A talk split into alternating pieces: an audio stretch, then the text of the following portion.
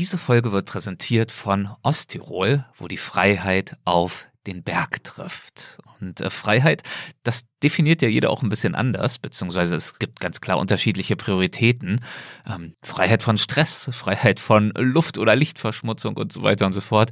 Ja, und genau diese Art von Freiheit, die gibt es jedenfalls in Osttirol zuhauf. Stattdessen weite Blicke, reine Bergluft, klares Wasser, angenehme Temperaturen, Einfach alles in allem eine unverbrauchte Natur, die im Übrigen regelrecht gespickt ist mit imposanten Bergen und gemütlichen Tälern mit tollen Gastgebern und leckerer Kulinarik. Also zum einen, das liebe ich jedenfalls, diese Balance, auf der einen Seite dieses echte und raue und auf der anderen Seite das heimelige und gemütliche. Ob ihr euch mal ganz in Ruhe auf euch selbst konzentrieren oder euch sportlich betätigen möchtet und unter Umständen geht das ja auch Hand in Hand, schaut euch unbedingt mal auf www.osttirol.com um.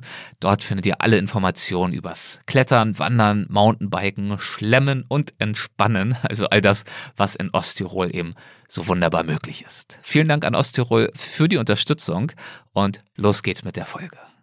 Es war überhaupt gar nicht so, dass wir jetzt häufig in Urlaub gefahren wären und vor allem nicht weit weg. Und vielleicht hat das auch mit dazu beigetragen, dass ich das über Filme und Serien so ausgeglichen habe und dann aber irgendwann der Punkt kam, wo ich gesagt habe, so, und jetzt schaue ich mir die Orte auch mal in echt an. Mit offenen Augen ins Abenteuer. Das ist der Weltwach-Podcast mit Erik Lorenz. Was haben Filme und Reisen gemeinsam? Wenn wir uns in Filmklassikern, in unseren Lieblingsfilmen oder auch in neu erschienenen Serien verlieren, dann fühlen wir uns ja gewissermaßen in andere Welten ein. Wir betreten unbekanntes Terrain, wir lassen uns überraschen. Und äh, während des Reisens machen wir uns die fremden Welten durch eigenes Erleben zugänglich und erkunden sie wirklich mit allen Sinnen. Was passiert nun aber, wenn wir mit der Grenze zwischen Realität und Fiktion spielen, zwischen Reisen und Film? Genau das macht der Gast dieser Folge. Andrea David begibt sich auf den Weg, und zwar immer und immer wieder, um die Magie von Filmdrehorten in der Realität zu finden. Andrea ist Deutschlands bekannteste Filmtouristin und sie ist in der ganzen Welt unterwegs, um Drehorte von Filmen und Serien aufzuspüren, völlig egal wie abgelegen und versteckt sie auch liegen mögen.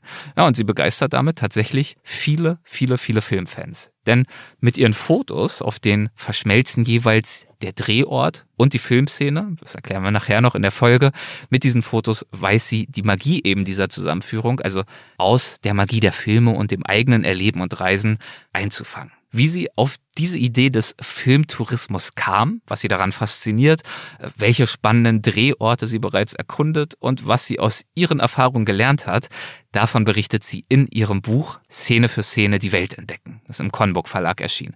Ja, und über all das sprechen wir natürlich auch genau jetzt in dieser Folge. Viel Spaß dabei. Hallo Andrea, herzlich willkommen bei Weltwach. Ich äh, freue mich sehr, dass es klappt mit unserem Gespräch. Hallo, hallo. Hallo Erik, freut mich, dass ich mal dabei sein darf. Und ich würde äh, direkt ganz gerne einsteigen mit einem ganz kleinen Auszug aus deinem Buch, das ich gerade auch schon angesprochen habe. Und ich würde ihn einfach mal vorlesen. Ich bin so frei. Er geht wie folgt. Als hätte mich Batmans Gegenspieler Mr. Freeze getroffen, bin ich erstarrt. Ich reiße die Augen auf, mache sie für eine Sekunde zu, dann schnell wieder auf. Der Wolf steht noch immer da, keine hundert Meter entfernt, unten am Strand, den Blick fest auf mich gerichtet. Zitat Ende. ja, und diese äh, Begebenheit, äh, Andrea, die hat sich ja nicht irgendwo abgespielt, ähm, sondern, ja, vielleicht erzählst du es einfach mal. Wo, wo war das und warum warst du dort? Also ich bin gerade ganz frisch auf Vancouver Island angekommen wo ich mhm. mich auf die Spuren von den Twilight-Filmen begeben wollte. Also dort wurde es gedreht. Spielen tut es ja nicht in Kanada, aber äh, die Drehorte hat man eben auf Vancouver Island gefunden. Und ähm, ja, ich hatte meine Hütte noch nicht mal bezogen, sondern war gerade dabei, äh, zu der Tür zu laufen von meiner Hütte und dann habe ich unten am Strand eben den Wolf gesehen und ich dachte, das kann doch jetzt nicht wahr sein. Also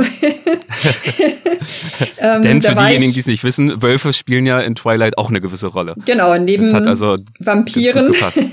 ja, ja. Und, die ähm, du zum Glück nicht entdeckt hast, glaube ich. Die waren aber, Gott sei ja. Dank nicht da, genau. Aber da war ich mal wieder der Filmwelt näher, als ich es erwartet hatte. Oder, naja, als ich es mir überhaupt wünschen konnte, weil ich wusste vorher auch gar nicht, dass es überhaupt die Wahrscheinlichkeit gibt, dass ich da die Wölfe jetzt äh, so antreffe. Und ja. die Tourismusfrau äh, von Tofino, die mich da auch unterstützt hat bei der Reise, als ich ihr am nächsten Tag davon erzählt hatte, die war dann doch auch sehr erstaunt, weil sie nämlich seit 14 Jahren äh, schon auf der Insel wohnt und also noch gar nie eine Wolfsbegegnung hatte und hm. mein erster Einwohner von Vancouver Island, den ich gesehen habe, war dann tatsächlich dieser Wolf, der dann aber auch Gott sei Dank sehr entspannt dann weitergelaufen ist.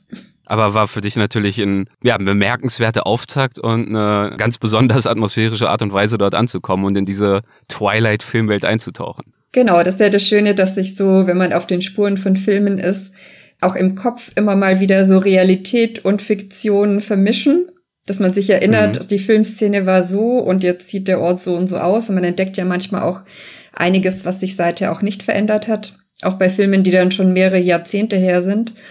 Und ja, solche besonderen Begegnungen machen es natürlich dann auch aus, ne, dass man dann noch einen Schritt weiter in die Filmwelt kommt. Ja, und dieses Verschmelzen von, von Filmwelt und Wirklichkeit, das kann ja auf ganz vielfältige Art und Weise stattfinden. Da würde ich natürlich gerne auch noch ein paar Beispiele gleich äh, zu ansprechen. Mhm. Du schreibst aber im Buch auch, outest dich, dass du eigentlich gar nicht unbedingt ein Twilight-Fan bist. Ist ja auch keine Schande. Mhm. Wie bist du denn äh, dennoch auf die Idee gekommen, dir die äh, Drehorte der Twilight-Filme anschauen zu wollen? Oder vielleicht auch allgemeiner gefragt, wonach wählst du generell die Drehorte aus, die du aufsuchen möchtest? Also die Orte wähle ich danach aus, ähm, was mir persönlich sehr gut gefällt. Also es gibt so bestimmte Filmklassiker, da möchte ich einfach die Drehorte da mal auskundschaften und dann versuche ich eigentlich zum einen ähm, mit den Tourismusämtern vor Ort zusammenzuarbeiten, um das zu realisieren.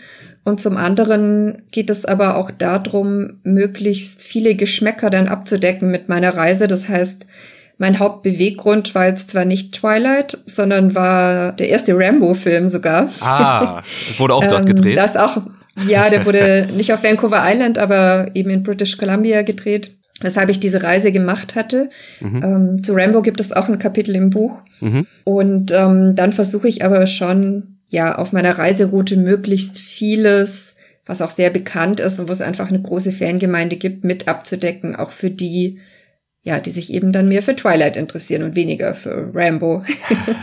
ja, okay, also du hast gerade gesagt, es geht danach, was dir auch gut gefällt und das kann natürlich ganz in verschiedener Art und Weise gemeint sein. Ne? Also du hast gemeint, zum einen Filmklassiker, die dir vielleicht auch selber was bedeuten, die Jahrzehnte alt sind. Mhm. Es können Locations sein, die einfach anziehend sind, auch wenn dir vielleicht die Filme gar nicht ja. so gut gefallen. Und es geht natürlich, hast du auch angesprochen, darum, was auch deine Fangemeinde vielleicht gerne sehen würde. Denn nicht nur für dich, sondern ja nicht zuletzt auch für die machst du das alles ja. Genau. Also ich würde mal sagen, wenn ich jetzt nicht nach meinen Lieblingsfilmen gehen würde, also als Hauptaufhänger, dann würde ich das wahrscheinlich schon nicht mehr machen, weil die mhm. brauche ich einfach, um die Leidenschaft aufrechtzuerhalten in ja. dem Ganzen, auch weil es jetzt mein Beruf ist, finde ich es immer noch wichtig, dass ich vor allem das mache, äh, wo ich auch selber große Lust drauf habe. Aber ich sehe es auch als meinen Job an und ich meine, man möchte ja äh, bei so einer Reise auch möglichst viel mitnehmen und ich entdecke dadurch ja auch wieder Orte, die ich so gar nicht auf dem Schirm hatte oder auch mal Filme und Serien, die ich vielleicht vorher gar nicht kannte.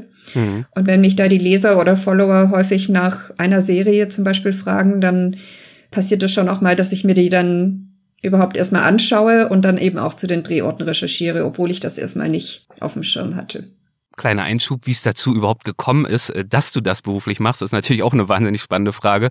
Dazu kommen wir natürlich auch gleich noch. Aber ich würde ganz gerne noch kurz dabei bleiben, warum und wie und wonach du dir die Locations äh, konkret aussuchst, äh, zu denen du dich begibst. Wenn du dir ähm, jetzt eine Filmszene ausgesucht hast, also zum Beispiel festgestellt hast, Rambo wurde dort und dort gedreht, ach und Twilight liegt auch in der Nähe, wunderbar. Wie gehst du dann genau vor, um naja, um auch tatsächlich die entsprechende Stelle zu finden. Also ich kann mir vorstellen, einige Drehorte sind ja weltberühmt, da weiß jeder, hier wurde die und die Szene gedreht. Aber bei anderen Drehorten könnte ich mir vorstellen, dass es auch viel, viel schwieriger ist, nicht nur die Region, die Stadt, weiß ich nicht, den Nationalpark aufzuspüren, sondern tatsächlich auch die exakte Stelle dann zu finden, an der gewissermaßen die Kamera gestanden hat. Also ich mache mir vor jeder Reise äh, so eine Art Watchlist aus Filmen und Serien, mhm. die eben zum einen von mir selbst motiviert sind, zum anderen auch äh, der Input eben von anderer Seite, wie gesagt. Ja. Und da suche ich dann nach passenden Filmszenen und mache auch die Screenshots äh, von den Filmszenen, wo man eben den Drehort im Hintergrund gut erkennen kann. Ähm, mhm. Und danach geht es eben an die Recherche zu den einzelnen Drehorten, weil die funktionieren dann in der Regel nicht alle, weil manche sind ja auch nicht zugänglich oder das Gebäude schon wieder abgerissen oder es war rein im Studio. Mhm. Aber wenn ich Glück habe, bekomme ich eigentlich auch von den Tourismusverbänden viel Input zu den Drehorten oder auch von Sendern und Filmverleihern, äh, mit denen ich ja ab und zu auch bei der Reiseplanung zusammenarbeite. Ja, oder es passiert eben auch mal, dass das richtige Detektivarbeit wird und dann muss ich die Filmstil, äh, die Filmstills mit Google Street View vergleichen, mich da schon mal durchbewegen, schauen, ja. okay, steht dann das Gebäude noch oder ist eben viel Online-Recherche insgesamt. Na, man sieht ja auch, war da schon jemand anderer über Instagram zum Beispiel, da gibt es schon so eine Community an Filmtouristen. Mhm. Da kann man auch mal sehen, okay, der war jetzt vor einem Monat dort, das ist dann recht wahrscheinlich, dass es das auch noch gibt. Ja. Ja, oder eben vor Ort durchfragen. ist auch ein sehr großer Teil. Stehst du manchmal auch äh, in direktem Kontakt mit den Filmschaffenden selbst, die damals dort waren? Ja, also ich habe so einige Location Scouts, mit denen ich mich auch austausche. Da gibt es welche, die sehr gerne auch Infos preisgeben und da gibt es auch welche, die wollen das mhm. lieber nicht. Also es ist auch so, so die Frage, wie man eben mit den Daten auch umgeht. Und ich meine, als Location Scout, klar, dann wenn man mit privaten Locations zu tun hat, dann sichert man ja auch zu, dass man das nicht weitergibt. Da verstehe ich dann auch, dass ja. das äh, unter Verschluss bleibt. Aber ich hatte auch schon ab und zu den Fall, dass ich an einem Drehort war und sich hinterher die Location Scouts bei mir gemeldet haben, dass sie sich wundern, dass ich das überhaupt gefunden habe, weil das eigentlich in keiner Motivliste auftaucht und ja, rein über vor Ort alles absuchen funktioniert hat. Kannst du es einordnen, welche Filmortsuche für dich bisher die herausforderndste war? Ähm, Wo diese detektivische Arbeit dir wirklich alles abverlangt hat an Durchhaltevermögen, an Detailversessenheit, mh. an Kontakten. Also das sind, sind tatsächlich nicht wenige Filme, bei denen das so war. Aber ja. einer, der mir da einfällt, ist äh, Manchester by the Sea. Ich weiß nicht, ob du den Film kennst. Ehrlich gesagt nicht. Ich google ihn mal parallel, vielleicht, wenn ich ein Bild sehe. Okay. Aber erzähl mal weiter, ja. Also den Ort, den Ort Manchester by the Sea gibt es auch wirklich in Massachusetts. Ja. Und ein Teil wurde dort auch gedreht. Aber die meisten Szenen sind in einem anderen Ort gedreht worden. Aha. Und da war es dann wirklich so, dass wir da durch die Straßen gestreift sind und auch mal geguckt haben, okay, oder vielleicht war das hier hinter dem Haus, also dass man sehr viel vor Ort ja erstmal abläuft und bei Filmen äh, oder bei Drehorten, die jetzt keine Adressen haben, sondern einfach irgendwo in der Landschaft sind, ist es natürlich auch immer sehr schwierig. An welchem Feld stand jetzt John Wayne im Monument Valley, ja. als er hier im Pferd vorbeigeritten ist. Also schon auch mal spannend und das ist natürlich dann auch die Herausforderung, auch solche Drehorte zu finden, die jetzt eben nicht eine eindeutige Adresse haben. Ja, und dann gibt's natürlich die andere Art von Drehorten, nämlich die, die mittlerweile ikonisch geworden sind. Ähm, also ich denke da zum Beispiel an das äh, Philadelphia Museum of Art in Philadelphia, diese mhm. Äh, berühmten Stufen, in denen, äh, ich glaube, fast in jedem Rocky-Film Sylvester Stallone einmal hoch und runter gejoggt ist. Ist auch für mich ein äh, ganz besonderer Ort. Wir haben dort oben auf diesen Stufen einen Teil unserer Hochzeitszeremonie durchgeführt und dort die Wedding ah, okay. Wows mhm. ausgetauscht. Äh, ich habe ja. ein gutes Jahr mal in Philadelphia gelebt. Mhm. Dementsprechend sehr schöne Erinnerungen an diesen Ort und an diesen Blick, der sich dort über die Stadt entfaltet von dort oben, den man eben ja auch an, ja. in vielen Rocky-Filmen genauso sieht. Also auch da Fiktion und Wirklichkeit äh, treffen aufeinander und ich mag die Rocky-Filme einfach, deswegen kann mhm. ich nachvollziehen. Also das war auch der Grund dafür? Die Rocky-Filme waren mit ein Grund? Ehrlich gesagt schon. Mhm. Ja, also es ist jetzt nicht so, dass äh, Rocky einer der prägenden äh, Filme meiner Kindheit oder Jugend ist oder dergleichen, aber ich bin ihm einfach mhm. mit Sympathie verbunden und konnte deswegen auch dort feststellen, und das ist ja auch das, was du im Buch immer wieder beschreibst, dass es schon was Besonderes hat, wenn diese Fiktion und Wirklichkeit an so einem Ort sich vereint, weil in, an diesem Ort, der ja auch so schon wunderschön ist, dann einfach nochmal etwas mitschwingt, das über das, ja. was man dort vor Ort sonst sehen und fühlen würde, hinausgeht, nämlich persönliche Assoziationen, persönliche Erinnerungen, das, was ich vielleicht auch ganz unbewusst gefühlt habe, als ich, weiß ich nicht, Rocky 1 vor 20, 30 Jahren das erste Mal gesehen habe, vielleicht das schwingt dort mit mhm. und wertet oder lädt diesen Ort eben auf eine ganz bestimmte Art und Weise auf. Und ich kann mir vorstellen, das ist auch das, was du immer wieder spürst, wenn du an solchen Orten bist. War das für dich auch so an diesem Ort? Ja, es, ähm, es ist ja die Symbolik bei mir häufig, mhm. ähm, dass eben die Emotionen, die man mit dem Film in Verbindung hat, da auch wieder mit aufkommen oder man sich erinnert. Und also gerade bei dieser Rocky-Treppe, ich habe das da so eine Zeit lang beobachtet, das sind ganze Schulklassen hochgejoggt und haben oben die Arme in die Luft gereckt. Also je, ähm, man muss sich vorstellen, nach Jahrzehnten noch, ne, jeden Tag, den ganzen Tag, wann immer man dort ist, recken ja. dort oben Leute die Faust fürs Selfie äh, in den das Himmel. Stimmt, das schon tatsächlich. So. Aber es macht auch unheimlich Spaß, ja. dazu zu sehen, finde ich. genau, ich mag genau. das eigentlich nicht, wenn Orte so überfüllt sind und ja. wenn das dann ein bisschen zu viel wird, aber dort ist es so schön zu sehen, dass der Film da immer noch so eine Nachwirkung hat, mhm. weil der besagt natürlich so, du musst da dranbleiben, dann schaffst du es schon irgendwann. Ja, der Underdog. Und so dieses Gefühl, ähm, da diese Treppen da hochzurennen, das ist schon äh, was Besonderes doch. Mein Sohn ja. ist da auch hochgerannt, also der, obwohl er den Film noch gar nicht gesehen hat, er glaube ich diesen Spirit irgendwie schon, schon auch gefühlt. Ja. Der Spirit, der wabert dort um die Stufen herum. Und ähm, dann gibt's natürlich, wenn man einmal in so einer Stadt unterwegs ist, wo eben viel gedreht wurde, ja auch die andere Art von Location, die man dann auch besuchen kann. Also ich denke zum Beispiel an das Restaurant, das Rocky in den Filmen besitzt und betreibt. Und auch dieses Restaurant mhm. gibt's in Philadelphia ja in Wirklichkeit. Ich weiß nicht, ob du auch dort warst. Erinnerst du dich? Ich war in zwei Restaurants. Das eine hat tatsächlich auch ja so ein paar Referenzen noch an Rocky und das andere hat zumindest noch so eine Erinnerungstafel ja. am Boden eingelassen. Also es gibt quer durch Philadelphia so viele Orte, die sind auch gar nicht alle im Buch, sonst wäre das ein reines Rocky-Buch. Ja. äh, ich glaube auch der Zoo ähm, spielt ja eine große Rolle, wo er dann ja so seinen Mut zusammennimmt, um Adrian äh, da einen Antrag zu machen und ja, also die ganzen Sehenswürdigkeiten stehen irgendwie wieder in Verbindung mit Rocky. Ja, man kommt immer wieder zu Rocky zurück. Ja, ja. Und dieses Restaurant, das war für mich eben so toll. Vielleicht auch ein kleiner Tipp, falls es mal doch jemanden nach Philadelphia verschlägt. Das, es gibt dann wohl offenbar zwei. Das eine, das ich besucht habe, ist ein Italiener. Wunderschön gemacht und hat die Besonderheit, dass dort alle Kellnerinnen und Kellner ausgebildete professionelle Opernsängerinnen und Sänger sind. Ja. Und alle, Wahnsinn, ich weiß ne? nicht, 20, 30 Minuten dann in ihrer Arbeit innehalten und dann einer oder eine aus dem Team sich dort auf so ein Podest stellt und erstmal zehn Minuten lang Arien durch, äh, durch den Raum schmettert und einfach alle staunen und schweigen und dann geht das Geschmause und Geplapper und Getränke ja. weiter. Also wirklich was ganz Besonderes. Also das fand ich auch total faszinierend. Äh, also das Essen war super dort und eben dann diese Gesangseinlagen, die so völlig unerwartet dann teilweise kamen.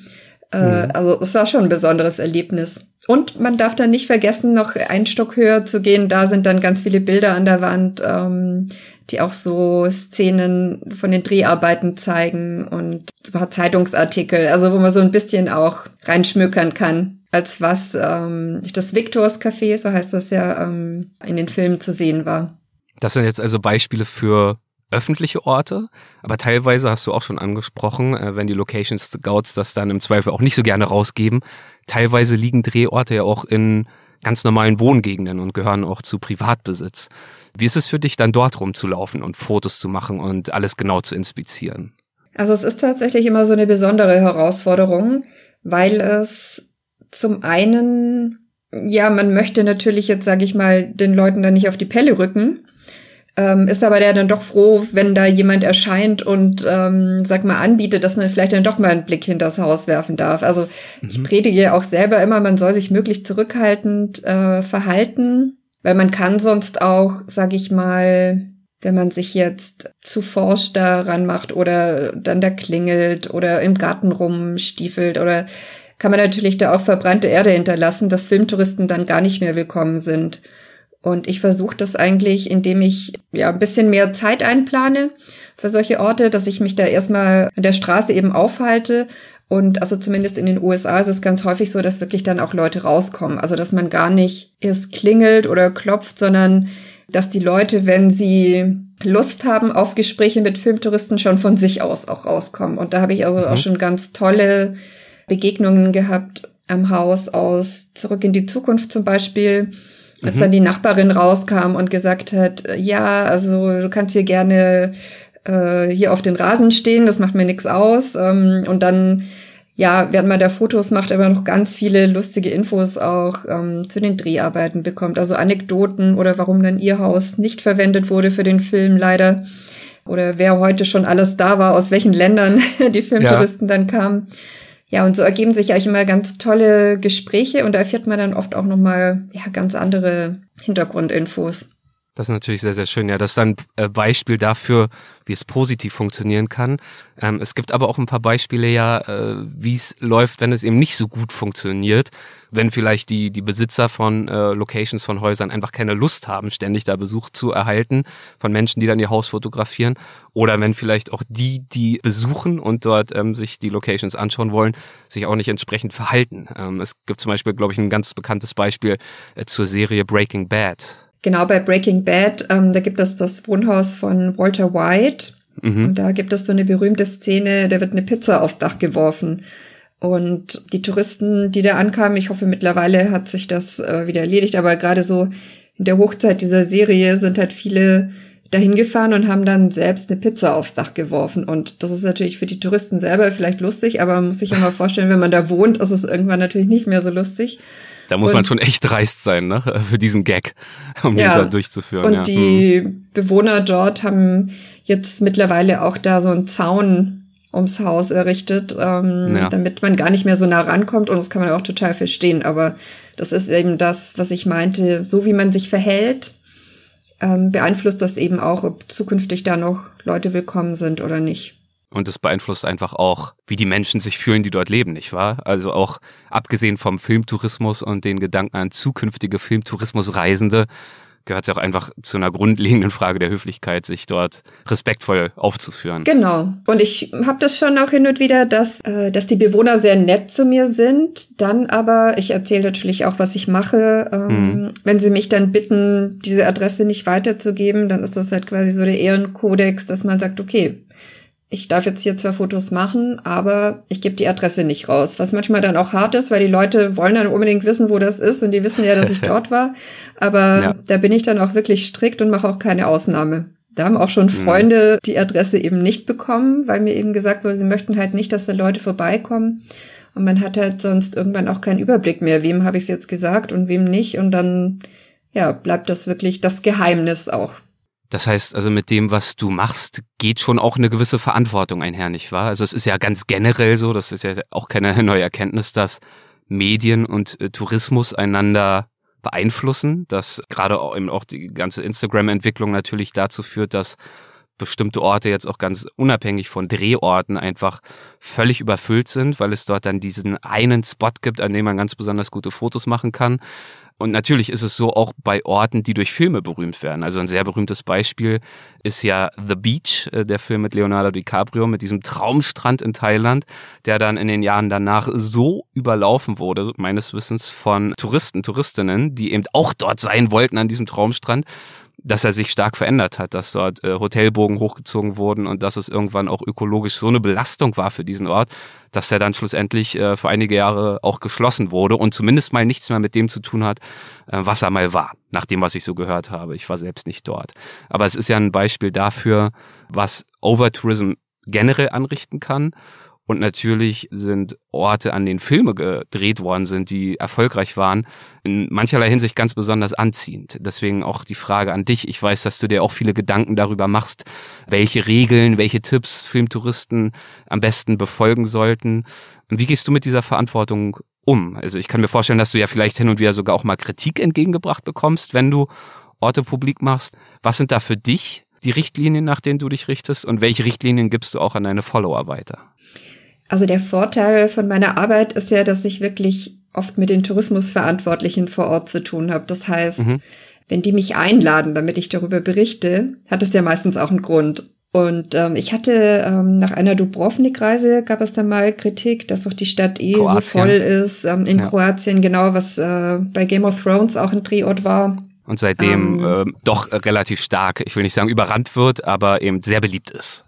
Genau, also die haben ja, ja, ohnehin schon sehr viele Kreuzfahrttouristen immer gehabt. Das heißt, so für ein paar Stunden ist diese kleine Innenstadt doch sehr voll immer. Mhm. Ähm, noch bevor die Serie überhaupt rauskam. Also das, das kam jetzt nicht erst mit Game of Thrones.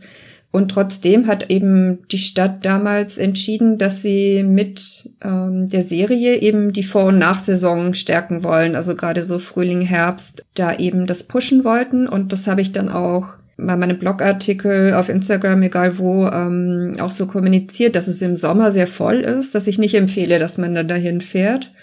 Ähm, und dass man da beim Frühling oder Herbst, ich meine, die Filmtouristen fahren jetzt ja auch nicht zum Baden unbedingt irgendwo hin ja. sondern die interessieren sich ja mehr für die Orte und aber auch die Kultur des Ortes noch nebenbei natürlich auch. Ähm, deswegen ist man da vom Wetter dann weniger abhängig oder ich weiß nicht, es gibt ja zum Beispiel auch Drehorte in Skigebieten, da fährt man dann halt nicht hin, wenn dann die Skifahrer alle dort sind, jetzt als Beispiel. Ne? Also man muss das, glaube ich, ein bisschen differenzierter sehen. Ähm, das sind ja gute Punkte, nur als ganz kurzer Einschub. Also das ist ja sowieso eine Art und Weise, mit Overtourism umzugehen. Natürlich gerne auch einfach an andere Orte sich zu begeben, als dorthin, wo mhm. alle sind, aber auch einfach zu anderen Jahreszeiten sich dorthin zu begeben. Also eine Südtirol ist auch manchmal vollkommen überlaufen, aber in bestimmten Seasons auch so gut wie leer. Oder ähm, ich war letztes Jahr Off-Season äh, das erste Mal in Venedig und habe von diesem mhm. absoluten Overtourism, abgesehen jetzt von den ganz zentralen Orten, dort relativ wenig mitbekommen, sondern konnte mich dort relativ entspannt durch die Gassen bewegen. Also das nur als Einschub, ja. dass das natürlich ähm, zu dem Thema, was du meinst, äh, differenziert betrachten und drüber nachdenken, absolut richtig, ja. Genau, also ich war tatsächlich 2020 auch in Venedig und da war super wenig los, weil natürlich in vielen Ländern durfte man auch noch gar nicht reisen. Ich glaube, so aus Asien Covid. oder USA waren mhm. gar keine Touristen da. Ähm, ist immer die Frage, genau, wann mache ich sowas? Ähm, wie bewege ich mich da vor Ort? Und wie verhalte ich mich eben auch vor Ort? Und ähm, auch gerade bei The Beach, bei dem Beispiel, also ich war vor ein paar Jahren selbst dort, sehe mich dann auch immer mit als Teil des Ganzen. Also ich sage jetzt nicht so, ich bin die Reisende und die anderen sind die Touristen. Also man ist ja, ja, part of the game mhm. und war dann aber auch selbst sehr erschrocken, wie voll das dort war und vor allem wie laut das dort war, weil auf den ganzen Booten wurde so Partymusik gespielt und das passte irgendwie nicht zu der tollen Natur, die ja wirklich so aussah wie im Film. Und mhm. deswegen war ich dann auch selbst froh, als ich gehört habe, dass jetzt erstmal die Reißleine gezogen wurde und man das erstmal limitiert hat. Also nee, erstmal wurde komplett gesperrt, der Strand. Und dann wurden die Besucherzahlen jetzt ja auch limitiert und da bin ich selber auch froh drum, weil für den Einzelnen ist das Erlebnis sonst ja auch nicht mehr so schön, wie wenn es eben ist, wenn man mit weniger Leuten vor Ort ist. Du hast gerade auch Kroatien angesprochen, Dubrovnik, was für mich auch ein Beispiel dafür ist, dass es ja ganz unterschiedliche Arten von Locations gibt. Ne? Also logisch, es gibt ähm, Locations, die sind in irgendeiner äh, spannenden Szene im Hintergrund und sind dadurch ikonisch geworden oder ein Wohnhaus, Breaking Bad, Walter White, da hat eben der Hauptdarsteller des Filmes, äh, der Serie gelebt. Es gibt aber natürlich auch Locations, Gegenden, Landschaften vor allem, die ja regelrecht die Seele eines Filmes prägen, weil sie so starken Einfluss nehmen auf das, wie sich der Film anfühlt. Also ganz konkret verbinde ich da zum Beispiel Kroatien. Jetzt kommen wir doch mal auf, auf äh, die Filme, die mich in meiner Kindergartenzeit geprägt haben. Die Winnetou-Filme, rauf und runter geguckt, als ich noch klein war. Ja. Und diese kroatische Landschaft ist natürlich essentiell für diese Filme. Ich war bis heute nie da, war aber immer fasziniert davon, dass es diese Orte, wo sie dort eben hin und her reiten, tatsächlich gibt. Oder natürlich auch das bekannteste Beispiel für meiner Meinung nach mit eines der bekanntesten Beispiele ähm, für einen Film, der sehr stark durch die Landschaft geprägt wurde, ist Herr der Ringe, nicht wahr? Neuseeland, mhm. das Mittelerde, das es wirklich gibt. Also Edoras, Teil 2, dieses Königreich, dieser Berg, der sich dort in dieser weiten Ebene erhebt mit einem Flussdelta oder ein paar Bächen, kleinen Flüssen, die dort durchgehen, ummantelt dann wiederum von äh, schneebedeckten Gipfeln. Es ist für mich schon eine beeindruckende Vorstellung zu wissen, jenseits aller Greenscreen-Szenen, die es auch natürlich gibt, diese Landschaften, äh, die gibt es wirklich. Und äh, daher die Frage, wann und wo hattest du denn selbst das erste Mal so ein richtiges Wow-Erlebnis? Hier ist es wirklich wie im Film hier entfaltet sich jetzt, da ich da bin, hier mache ich nicht nur ein äh, Foto, das sozusagen zeigt, hier, das ist die Location, so sieht's wirklich aus, sondern hier entfaltet sich auch wirklich so eine echte Atmosphäre, wie ich sie verspürt habe, als ich das auf der großen Leinwand gesehen habe oder auch am Computer, wo auch immer. Also die erste Reise, bei der mir das so aufgefallen ist, war eine Schottlandreise, ja. bei der ich allerdings gar nicht auf der Suche nach Drehorten war, sondern die habe ich so zufällig entdeckt. Mhm. Also da gibt es ähm, ja bestimmte Burgen, das Eileen Donen Castle zum Beispiel, was man aus Highlander kennt. Das mhm. habe ich dann wieder erkannt. Oder das Tal, wo sie Braveheart gedreht haben. Also in dem Moment ist mir einfach bewusst geworden, ja, das ist hier nicht nur schön, sondern du verbindest wirklich eine Geschichte damit, die du schon lange kennst. Und der Ort ist damit, wie du vorhin auch schon meintest, damit aufgeladen. Und auch gerade eben so die Highlands. Äh, jetzt so im Laufe der Jahre kamen ja noch weitere Serien und Filme dazu. Also ich verbinde da so viel damit. Zum einen gibt es ja der Outlander, die Serie, mhm. ähm, weshalb ich dann auch noch mal in Schottland an den Drehorten dort war. Und es überlagert sich dann immer wieder. Also man ähm, hat natürlich durch die Filme, die man sieht, auch so ein Bild von einem Land oder ja auch von der Landschaft, was man halt einfach ähm, direkt mit den einzelnen Filmgeschichten dann wieder verknüpft. Und das fand ich damals schon so faszinierend, ja, dass das eben nicht nur noch eine weitere Burg ist, die man dann sieht, sondern das ist jetzt die Burg aus Ritter der Kokosnuss oder weiß ich nicht. Und man sagt so, oh, wow, krass, die gibt es ja wirklich. Ja. Äh, was ich vorher vielleicht überhaupt gar nicht auf dem Schirm hatte. Und wir haben solche Momente des, der Erkenntnis, des Wiedererkennens von Orten, von Locations dazu geführt, zu der Idee geführt, da ein Projekt draus zu machen? Erstmal war es ja ein Hobby. Ja, also ich habe erst im Reisebüro gearbeitet. Äh, da mhm. hatte ich ja hin und wieder auch so Begegnungen mit Menschen, die halt gesagt haben, ich würde gern auf der Ranch vom Pferdeflüsterer mal Urlaub machen oder ja, ja wo ich so hin und wieder eben gehört habe, ah ja, stimmt, man könnte ja auch mal so gezielt bestimmte Orte aufsuchen. Und danach ähm, bei meinem Tourismusstudium stand ich auch irgendwann vor der Frage, über was schreibe ich jetzt meine Diplomarbeit. Du hast also Tourismus auch tatsächlich studiert? Genau, Tourismusmanagement an der mhm. FH München. Und als Filmfan hatte ich aber dann irgendwie doch Lust, mich dem Thema Filmtourismus mehr zu widmen. Und da waren auch die Herr der Ringe-Filme mit Schuld, weil damals eben gerade so Neuseeland das in sein Marketing mit eingebaut hat und da Flieger beklebt wurden, so Airline to Middle Earth und weiß ich nicht was alles. Mhm. Und dann habe ich selber Umfragen gemacht im Kino. Also habe dann Fragebögen vom Film ausgeteilt und danach wieder eingesammelt. Das war zum einen bei Lost in Translation, der in Tokio gedreht wurde und auch dort spielt. Und zum anderen der Film Troja, der allerdings in Malta gedreht wurde, also wo der Drehort überhaupt nicht kommuniziert wird im Film. Hm. Und da kam eben auch bei raus, ja, dass das doch einen großen Impact darauf hat, was für Reiseziele sich die Leute dann vorstellen können. Und die ganzen Recherchen, die ich dann damals gemacht habe, ich war zum Beispiel in Salzburg auf den Spuren von The Sound of Music, bin einmal nach Bad Tölz gefahren, Bulle von Tölz, so ein paar Orte, also so insgesamt einfach mal geguckt, ja, was, was machen denn die Filmtouristen dann vor Ort oder was gibt es denn da für Touren?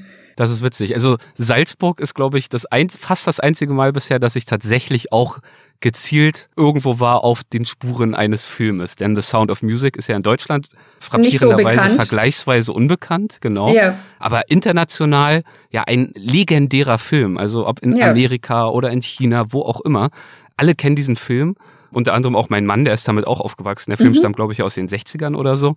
Und ähm, wir waren auch unterwegs und haben natürlich auch in affiger Art und Weise dann die entscheidenden Szenen dort nachgestellt.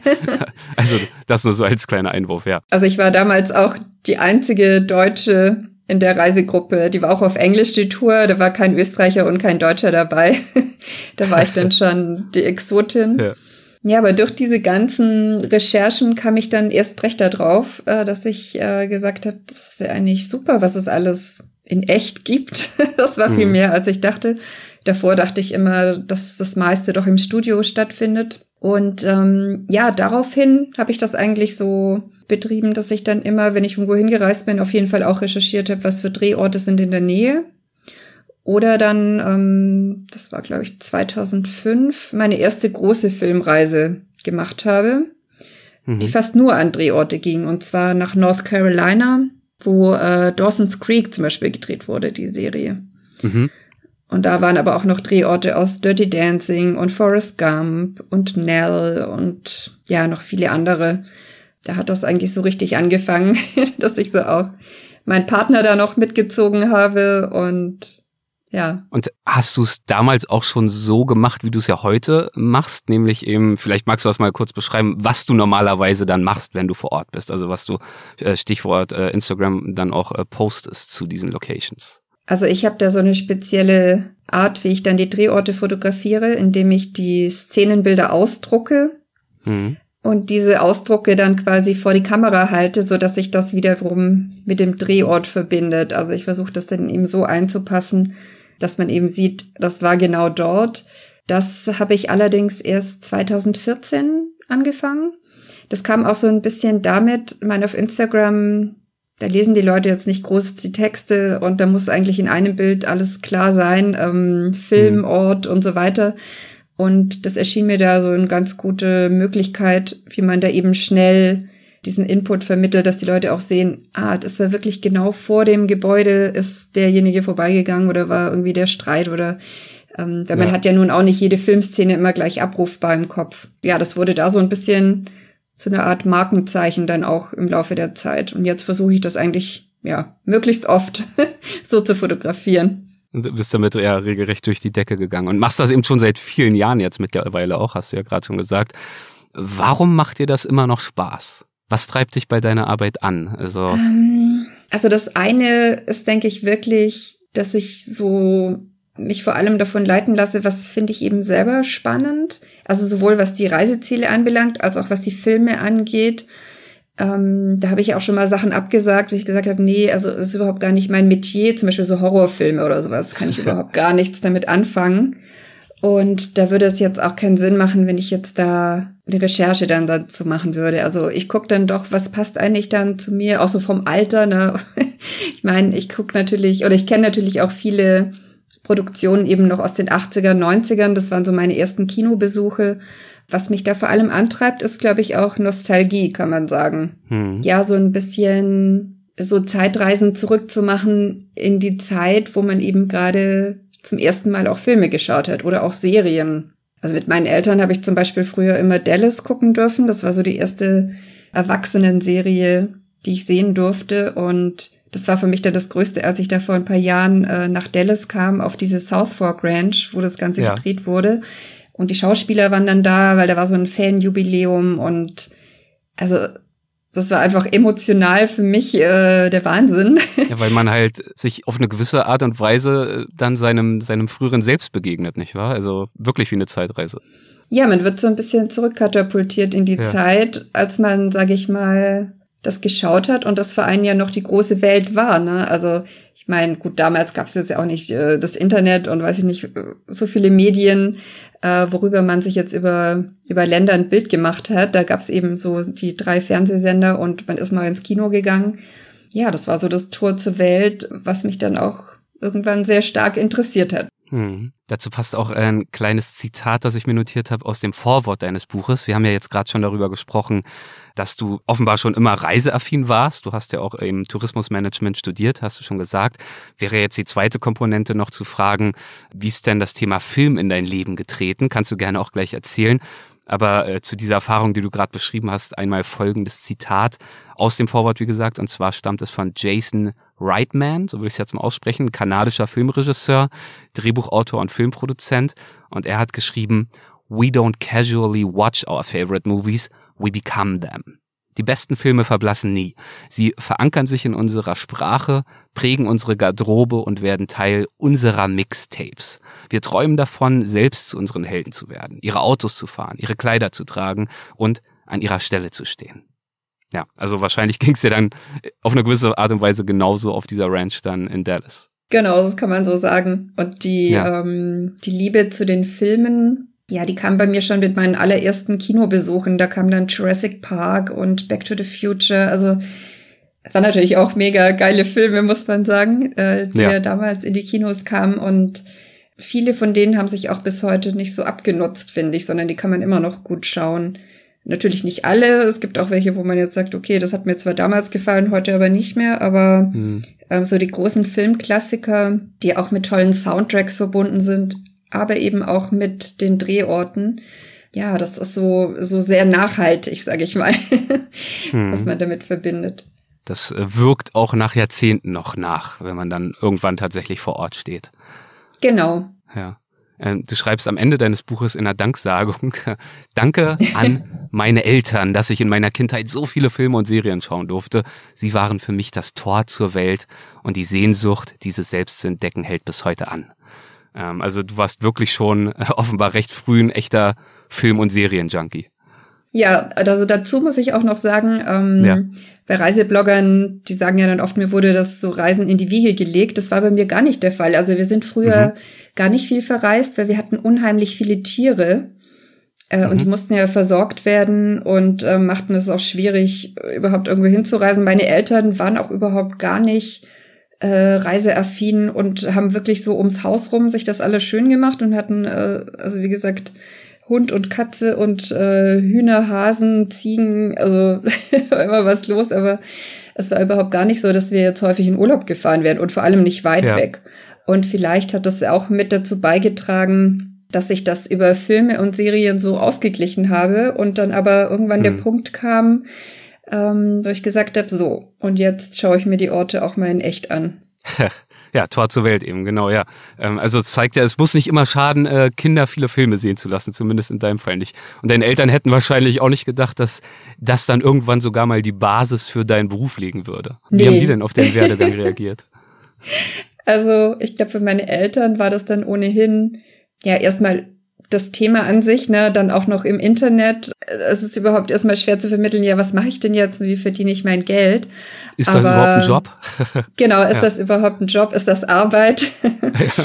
Aber gerade als ich eben zum Beispiel ähm, in Dallas war, da konnte mein Papa zum Beispiel auch gut verstehen, ne, äh, dass das eine tolle Geschichte ist. Und da habe ich ihm auch noch was mitgebracht und ähm, es ist ja dann, sag ich mal, wenn man sich überlegt, ja, was hat man denn selber äh, früher gesehen und ja, wie man dann so Jahrzehnte später dann wieder in den Ort hinkommt. Also selbst für die Schauspieler war das ja eine nostalgische Geschichte, ne, die da wirklich mhm. über Jahre jeden Tag an diese Ranch kamen. Und dann trifft man sich dann wieder mit seinen Schauspielkollegen. Also selbst für die ähm, ist das ja eine sehr nostalgische Geschichte dann, an diesen Ort zurückzukommen. All deine Besuche von, von Drehorten, ja auch von Setstudios mitunter, diese ganzen Blicke hinter die Kulissen und darauf, wie es eben wirklich ist. Entzaubert das gelegentlich auch mal die Magie des Filmes für dich? Also ich verstehe, wenn das bei Leuten so ist. Bei mir ist es allerdings überhaupt nicht so, dass sich die Magie verliert, weil ich ähm, mhm. dann eigentlich fast noch faszinierter bin, wie das Ganze entstanden ist. Also mit welchen Tricks man teilweise auch arbeitet, damit das überhaupt vom Budget her möglich ist, so eine Story zu verfilmen. Und ich bin eigentlich dann immer mehr fasziniert, wie viele Leute an so einer Filmproduktion teilnehmen, was für aufwendige Kulissen hergestellt wurden oder was für eine Technik man angewandt hat. Und selbst diese neue Technik, in der man, sag ich mal, vor Bildschirmen dreht, das sagen immer viele, Andrea, das ist ja für dich, muss das doch total der Dorn im Auge sein, ja. dass die Leute jetzt nicht mehr direkt an die Drehorte reisen. Aber selbst da finde ich spannend, dass es die Landschaften, die man im Hintergrund sieht, ja dann doch meistens auch in echt gibt, sondern die werden halt mhm. dann hinprojiziert. Das heißt, die Schauspieler waren nicht vor Ort. Aber das heißt ja nicht, dass es die Landschaft nicht wirklich gibt. Also das ist, was du gerade beschreibst, ist eben die Fortsetzung von, also Greenscreen, Bluescreen gibt's ja schon lange, dass man im Studio vor einer einfarbigen Leinwand dreht und dann durch äh, Special Effects in der Postproduktion dort irgendwas eingefügt wird. Und was ja jetzt seit ein paar Jahren praktiziert wird, ist eben, dass äh, die Szenen, die im Hintergrund zu sehen sein werden und sollen, direkt reinprojiziert werden, also beim Drehen schon. Und das oft in 360 Grad, um eben tatsächlich auch beim Drehen im Studio schon naja, Einfluss nehmen zu können darauf, äh, wie es dann am Ende aussieht. Das macht unter anderem die Postproduktion deutlich weniger aufwendig. Wurde, glaube ich, unter anderem das erste Mal gemacht im Mandalorian, der Star Wars-Serie bei Disney, ja.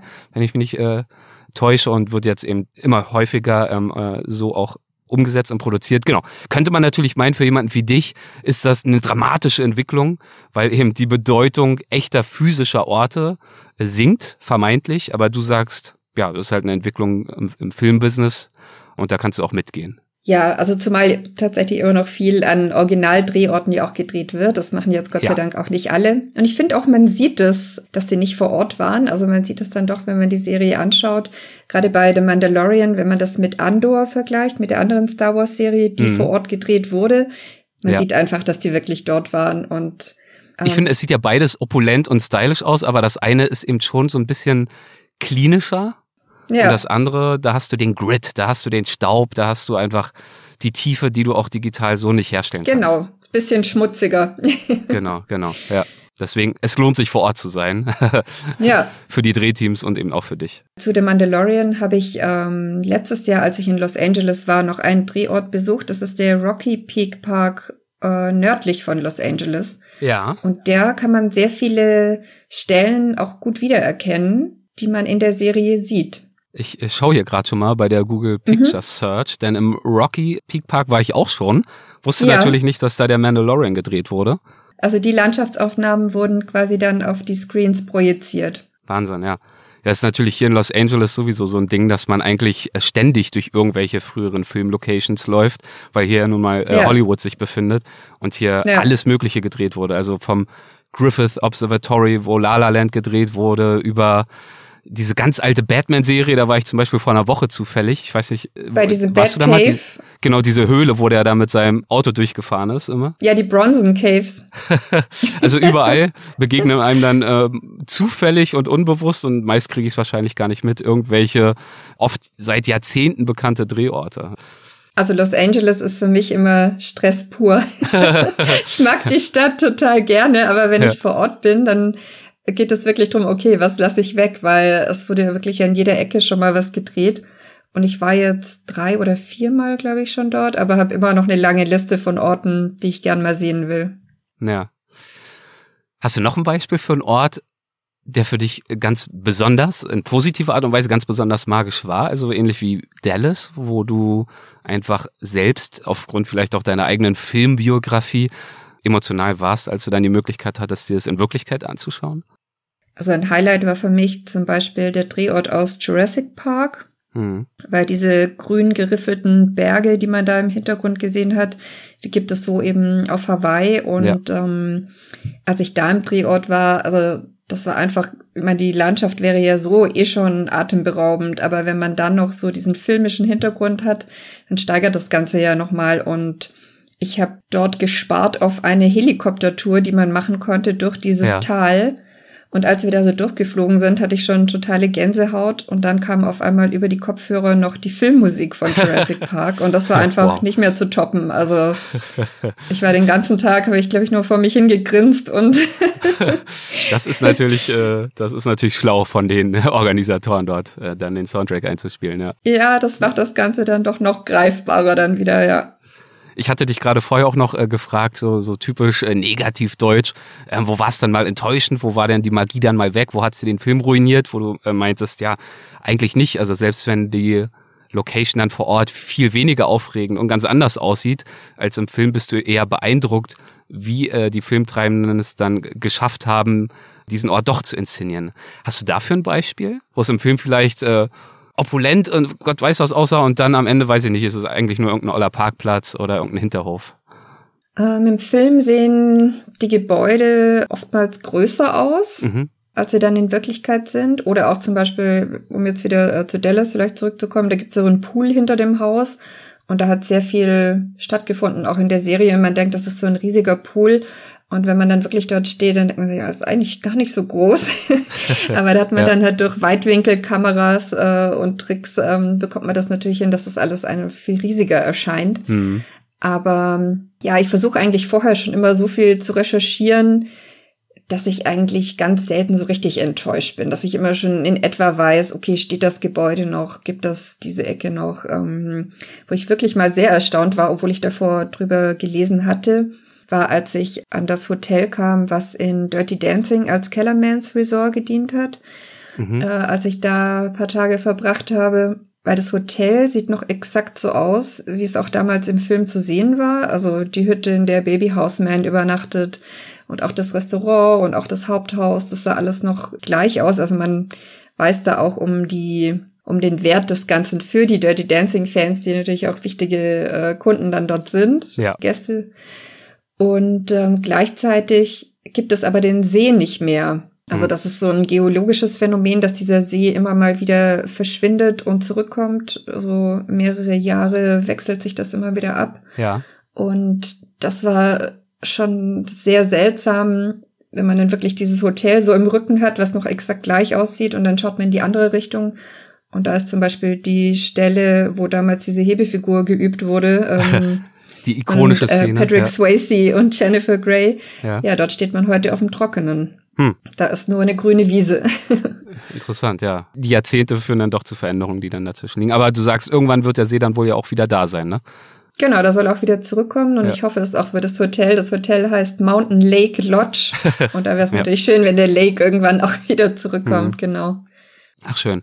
Ja, das ist, äh, also dieses ganze Gespräch ist für mich ein wunderbares Beispiel, ehrlich gesagt, dafür, welche Kraft eine kreative Idee beim Reisen entfalten kann. Also man könnte ja jetzt auch sagen, gibt bestimmt einige Hörerinnen und Hörer, die vielleicht auch gerne Filme schauen aber jetzt das nicht so richtig nachvollziehen können, ja, warum muss ich da jetzt mich an die Stelle stellen und dann irgendwie ein Foto machen und auch da gewesen sein. Ich bin, glaube ich, irgendwo dazwischen. Ich äh, liebe Filme und Serien, habe jetzt mittlerweile auch einige Freunde hier in LA aus dem Filmbusiness und bin immer ganz begierig, äh, dort auch Hintergrundstories zu erfahren und aus ihrem Arbeitsalltag Geschichten zu hören. Wird jetzt aber, glaube ich, selber nicht auf eine komplette Filmreise gehen, Außer natürlich dann wieder bei den Filmen, die ich vorhin schon erwähnt habe, die mir selber dann auch wirklich viel bedeuten. Dann kann ich dieses Emotionale, diese Dimension schon nachvollziehen. Aber was ich mir aus diesem Gespräch mitnehme, insbesondere, ist eben, wie gesagt, diese Kraft eines kreativen Projekts. Das ist es ja am Ende. Und das hatten wir in äh, vielen Folgen schon auf ganz unterschiedliche Weise. Wir haben schon mit äh, Musikern gesprochen, die in die Welt hinaus aufgebrochen sind und versuchen in jedem Land, in dem sie unterwegs sind, irgendeinen Straßenmusiker aufzunehmen und daraus dann irgendein Reisealbum zu produzieren am Ende. Oder klar, wir haben ganz viele Fotografen, die einfach das kreative Projekt haben, irgendein bestimmtes Landschaftsfotografieprojekt umzusetzen und deswegen, ich weiß nicht, zwölf Jahre im Regenwald oder 40 Jahre in der Wüste unterwegs sind und das als Motivation nehmen, jeden Morgen wieder um vier aufzustehen und wieder auf die Düne hochzustapfen. Es gibt bestimmt Köche, die äh, brechen auf in die Welt und sammeln dann international Rezepte und so weiter und so fort. Und klar, man braucht auch all das nicht, um gern und gut und intensiv äh, zu reisen und Spaß dabei zu haben. Aber meine Erfahrung ist, so ging es mir zumindest auch bei den Reisebüchern, die ich in der Vergangenheit geschrieben habe, bei denen ich dann auch unterwegs vor Ort war, mit einer konkreten Rechercheaufgabe, mit einem Ziel, mit der Aufgabe, Stories zu finden, Interviews zu führen, Personen anzusprechen, die ich vielleicht aus Faulheit oder auch aus Schüchternheit sonst nicht angesprochen hätte. Das kann eine starke Triebfeder sein und ähm, bei dir scheint das definitiv so zu sein, denn diese Triebfeder treibt dich ja jetzt wirklich schon seit vielen, vielen Jahren an und offenbar wird es dir noch nicht langweilig. Also das zeigt ja, wie kraftvoll so ein Projekt sein kann. Deswegen ähm, ist es, glaube ich, auch wert, unsere Hörerinnen und Hörer zu ermutigen und das muss ja nicht ein Projekt sein, das veröffentlicht wird. Das kann ja auch was ganz Persönliches sein ähm, sich einfach mal eine kleine Aufgabe zu stellen unterwegs ähm, bei einer Reise.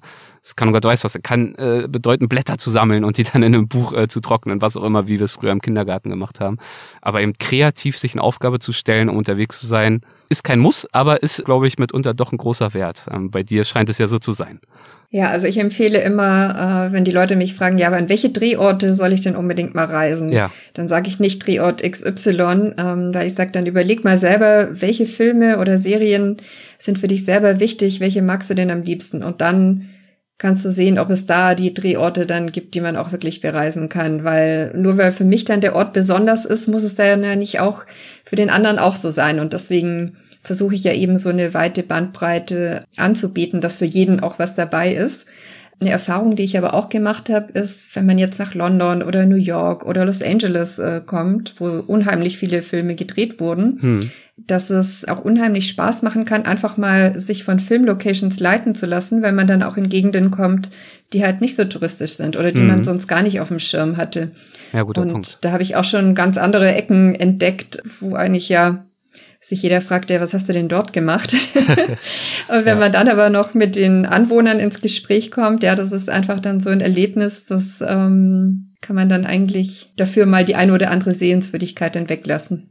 Hm, schön. Ich stimme dir zu und diese Bandbreite, äh, die du gerade angesprochen hast, die kann man natürlich wunderbar sich anschauen bei Instagram in allererster Linie bei dir auf dem Profil und natürlich aber jetzt auch ganz aktuell in deinem Buch Szene für Szene die Welt entdecken, ist im Conbook Verlag erschienen, lege ich unseren Hörerinnen und Hörern auch äh, sehr gern ans Herz. Andrea, vielen, vielen Dank äh, für deine Zeit und für diese filmische Reise, auf die du uns mitgenommen hast. Dankeschön. Vielen Dank, Erik.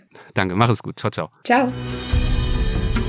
Das war Andrea David. Ich hoffe, die Folge hat euch gefallen und euch ein bisschen Lust gemacht, euch vielleicht selbst auch auf ja, kreative Art und Weise hinaus in die Welt zu begeben, ob es nun auf der Suche nach Filmlocations ist oder mit einem anderen kreativen Projekt. Wenn euch die Folge gefallen hat, dann freue ich mich wie immer sehr über eine Rezension und Bewertung in der Podcast-App eurer Wahl, zum Beispiel in der Apple Podcast-App oder auch bei Spotify. Und natürlich, wenn ihr das noch nicht getan habt, möchte ich euch abschließend auch mal wieder ermutigen, die neue Weltwach-Show zu abonnieren tierisch, moderiert von Dr. Frauke Fischer und Lydia Möcklinghoff, eine unterhaltsame und informative Reise in die wilde Welt der Tiere. Einfach in der Podcast-App eurer Wahl nach tierisch suchen mit einem Ausrufezeichen dahinter, dann solltet ihr das problemlos finden. Lieben Dank, macht es gut und bis zum nächsten Mal. Ciao.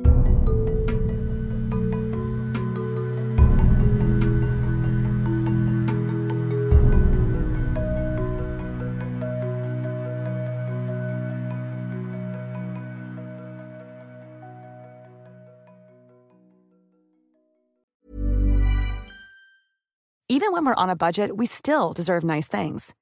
Quince is a place to scoop up stunning high-end goods for 50 to 80% less than similar brands. They have buttery soft cashmere sweaters starting at $50, luxurious Italian leather bags, and so much more. Plus, Quince only works with factories that use safe, ethical, and responsible manufacturing. Get the high-end goods you'll love without the high price tag with Quince. Go to quince.com/style for free shipping and 365-day returns. Mom deserves the best, and there's no better place to shop for Mother's Day than Whole Foods Market. They're your destination for unbeatable savings, from premium gifts to show-stopping flowers and irresistible desserts. Start by saving 33% with Prime on all body care and candles. Then get a 15-stem bunch of tulips for just $9.99 each with Prime. Round out Mom's menu with festive rosé, irresistible berry chantilly cake, and more special treats. Come celebrate Mother's Day at Whole Foods Market